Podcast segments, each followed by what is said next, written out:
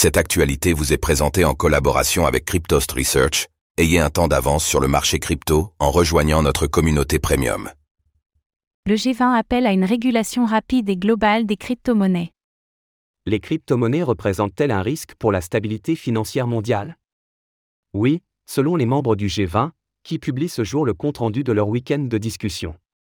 Ils se basent notamment sur l'approche du Conseil de stabilité financière, FSB, et du Fonds monétaire international, FMI.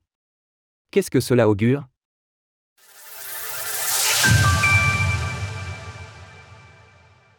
Pour le G20, une régulation rapide des crypto-monnaies est nécessaire.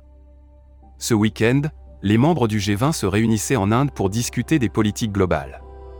Le rapport de ces discussions, paru ce jour, nous montre que les crypto-monnaies ont été évoquées, notamment du point de vue de la régulation. Les pays du G20 sont tombés d'accord sur la nécessité de réguler l'écosystème rapidement. Nous continuons à surveiller de près les risques des développements rapides de l'écosystème des cryptoactifs. Nous approuvons les recommandations de haut niveau du Conseil de stabilité financière, FSB, pour la régulation et la supervision. Nous demandons au FSB et aux organismes de normalisation de promouvoir l'implémentation rapide et efficace de ces recommandations de manière globale. Une réglementation globale à venir? Finalisée en juin dernier, les recommandations du Conseil de stabilité financière établissent une proposition de cadre global.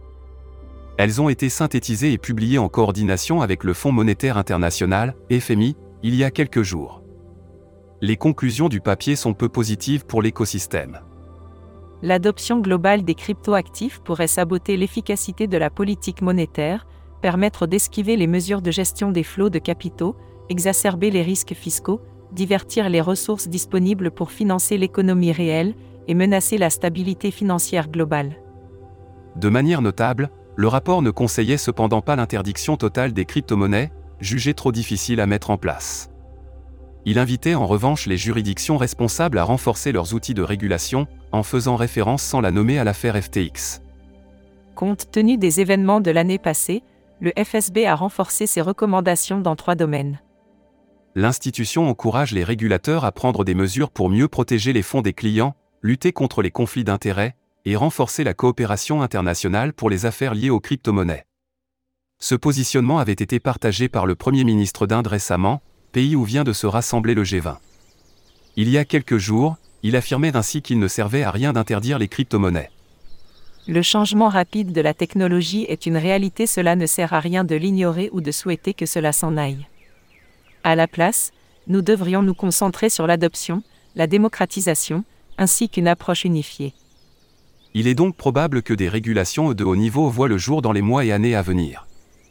Mais trouver des accords pourrait s'avérer complexe, car on a vu que les actifs numériques polarisent les différentes régions du monde ces derniers mois.